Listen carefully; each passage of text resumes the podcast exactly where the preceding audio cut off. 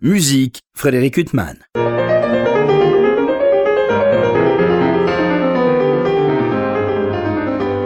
Bonjour, Frédéric Huttman au micro. J'ai le plaisir de vous retrouver pour une nouvelle interview. Aujourd'hui, j'ai l'immense plaisir de recevoir David Frey. Bonjour. Bonjour. Bonjour, soit à l'issue d'un concert que vous avez donné euh, à Bucarest dans le cadre de ce prestigieux festival euh, Enesco de Bucarest. Vous étiez avec euh, l'orchestre de la radio roumaine, magnifique orchestre dans ce, lieu étonnant qui est ce, site de la radio de Bucarest. C'est la première fois que vous veniez à ce festival, David Frey? C'est la deuxième fois que je viens au festival Enesco et la première fois c'était déjà dans cette, dans cette salle effectivement. C'était pour quel répertoire euh si ma mémoire est exacte, c'était pour le concerto de Schumann, vous voyez, un répertoire un peu plus. C'est le répertoire dans lequel on vous connaît mieux, euh, David Frey, parce que moi je vous avais interviewé il, y a, des années, c'était à propos d'un disque magnifique consacré à Franz Schubert. Et là, euh, j'étais très curieux de venir à ce concert, notamment pour le plaisir de vous écouter, mais aussi parce que vous interprétiez cette deuxième symphonie, Age of Anxiety, de Leonard Bernstein, qui est une œuvre assez étonnante, parce que je me suis dit, mais pourquoi ça s'appelle symphonie et pas concerto pour piano, alors que le piano a quand même une place euh, centrale et en même temps, vous l'avez donné d'une manière euh, très intimiste, euh, jamais voilà ostensible. David Franck a l'impression que c'était presque une version chambriste que vous avez donnée. Bah, le, but c'est ça, c'est vraiment que d'essayer effectivement de faire un peu comme de la musique de chambre.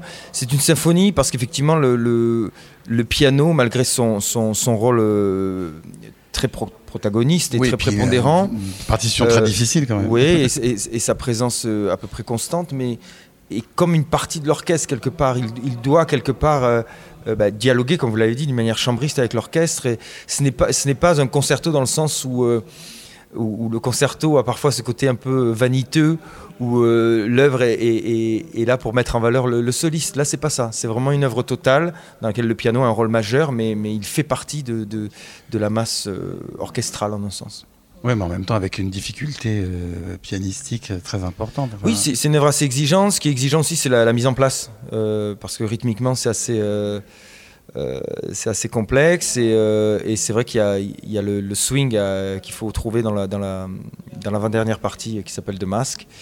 Et donc ça, demande des, disons, ça demande des qualités assez, larges, un éventail de, couleurs, de,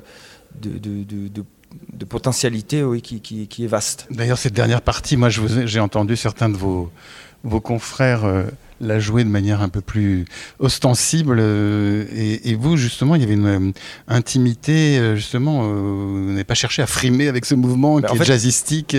Pour, qui, pour qui connaît un peu l'œuvre littéraire qui a inspiré cette, cette œuvre, de Howden, donc. William Howden, The Age of Anxiety, c'est sombre. En fait, ça n'est pas du tout le, ce n'est pas du tout le Bernstein de West Side Story ou ce, genre de choses que, auxquelles, les gens peut-être sont euh, habitués de, sa part. Donc c'est une œuvre très profonde euh, qui, a une sorte de, montée vers, une forme de lumière euh, dans, son épilogue, mais en même temps, comme son titre l'indique, c'est une œuvre tourmentée, une œuvre une œuvre qui a des, abîmes en elle, en fait. Donc euh, la jouer d'une manière clinquante, ça me semblerait pas tellement euh, adapté à, à, ce que l'œuvre porte et, et, à, et, au long poème de Howden qui, qui l'a fait naître. Et c'est une œuvre qui faisait partie de votre répertoire Pas du euh, tout. non, c'était même, c'était même assez surprenant bah, que je, que je m'attelle à une œuvre comme celle-là, mais, mais l'occasion s'est présentée récemment, je dois dire, avec l'Orchestre de Paris et Marine Alsop qui est une chef que, que j'apprécie beaucoup, avec laquelle j'ai déjà collaboré, qui m'avait proposé cette, cette pièce. Euh, évidemment, avant de dire oui, j'ai quand même regardé un peu ce que c'était, voir si je, je, me sentais capable de la défendre convenablement. Et la pièce m'a plu vraiment beaucoup. Et c'est vrai qu'en plus de la faire pour la première fois avec Marine Alsop, qui était elle-même une, une, élève de, de Bernstein, Bernstein c'était quand même une chance. Donc euh, on a fait ça à l'Orchestre de Paris au mois d'avril dernier. Et, et là, c'est donc en fait la deuxième fois que je la joue. Et euh, non, bon, on espère qu'on va vous réécouter souvent dans cette œuvre. Qui est... Je comprends pas pourquoi c'est une œuvre qui est. Bon, il y a la difficulté de cette œuvre, il y a, il y a les percussions, euh, rythmiquement c'est très difficile, mais enfin, on peut pas dire non plus que le troisième de Rachmaninoff ou le deuxième de Brahms soient des œuvres faciles non plus, David Frey. Non, mais ce sont des, ce sont des œuvres que, le, que, le, que les orchestres ont l'habitude de, de, jouer. Donc, je veux dire, ils sont un peu sur une autoroute avec ces œuvres-là malgré tout. Euh, là, ça demande quand même un, travail et une écoute particulière. Euh, et puis un, chef aussi qui, qui, qui, ait vraiment envie de défendre cette musique, parce que c'est le genre de musique, si vous, la, si vous n'y croyez pas vraiment, ça peut, ça peut facilement tomber à plat. Oui, alors en fait, moi j'écoutais cette œuvre et puis moi j'ai un tel plaisir à écouter cette œuvre. Euh, je me disais, Bernstein a quand même un truc, c'est que dès qu'on écoute une note de Leonard Bernstein, on a envie de connaître la suite. Il y a un sens du récit. Euh, c'est musique, c'est pas seulement le charme. Euh, il y a quelque chose, quoi. Il prend l'auditeur quand même. Non, ça vient, ça vient aussi de sa manière d'écrire, euh, qui rythmiquement et harmoniquement crée une vraie tension en fait. y compris dans, les, dans des mouvements lents comme, le, comme The Dirge, là, dans le, dans cette pièce-là, c'est il y, a toujours une, tension, effectivement, euh, qui vient peut-être de ce sens du rythme qu'il a, mais aussi de, son intensité, lui, propre, comme, comme interprète et comme personne, vraisemblablement.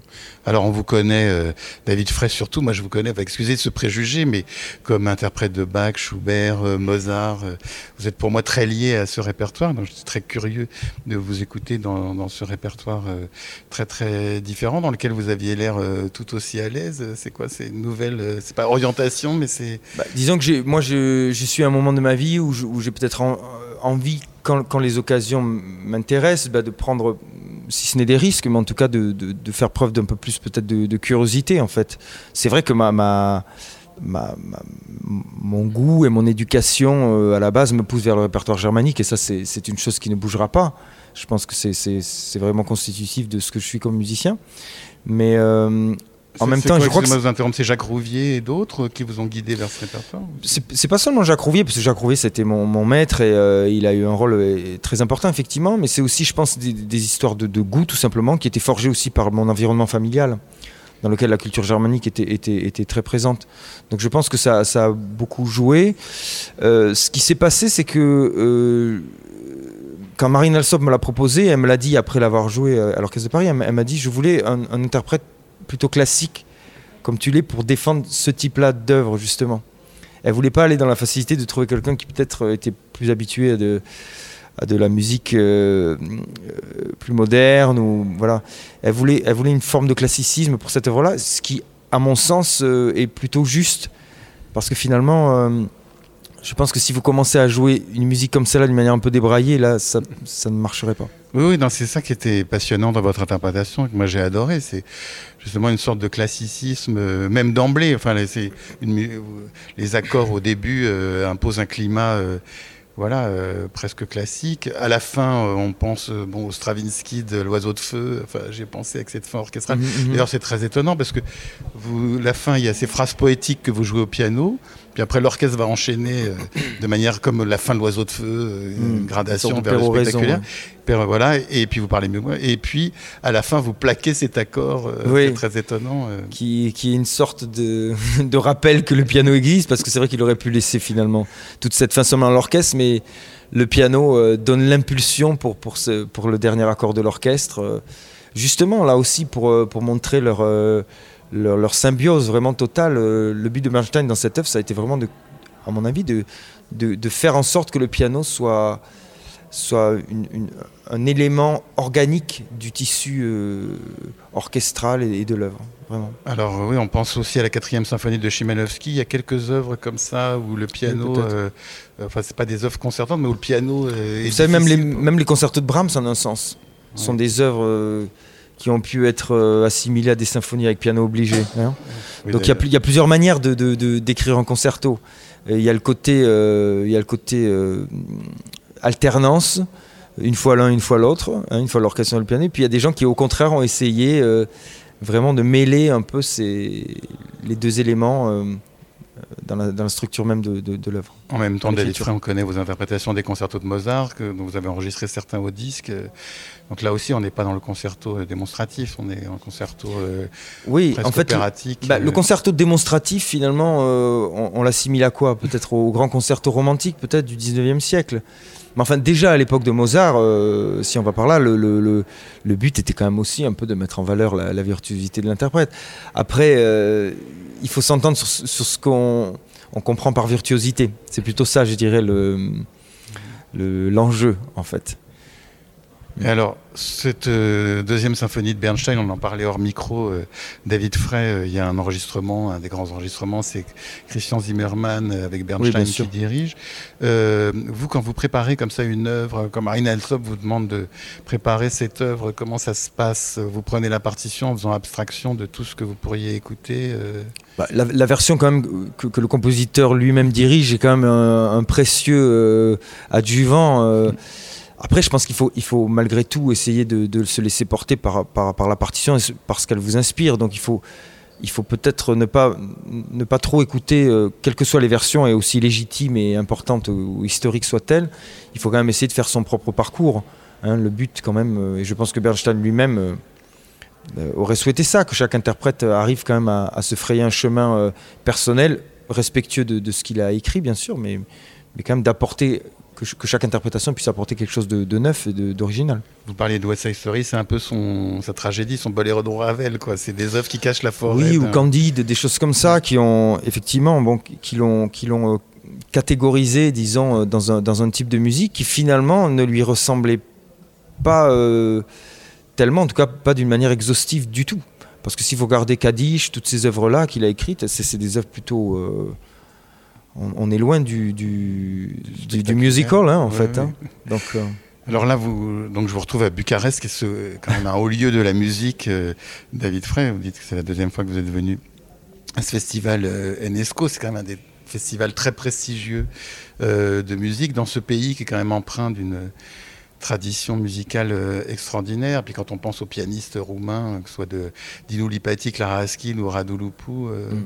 Euh, c'est des, pianistes qui ont bercé votre jeunesse ou, ou alors euh, oui, oui, oui, inopportunément sur ce En tout cas, euh, particulièrement Clara Skill et Radouloupou, oui.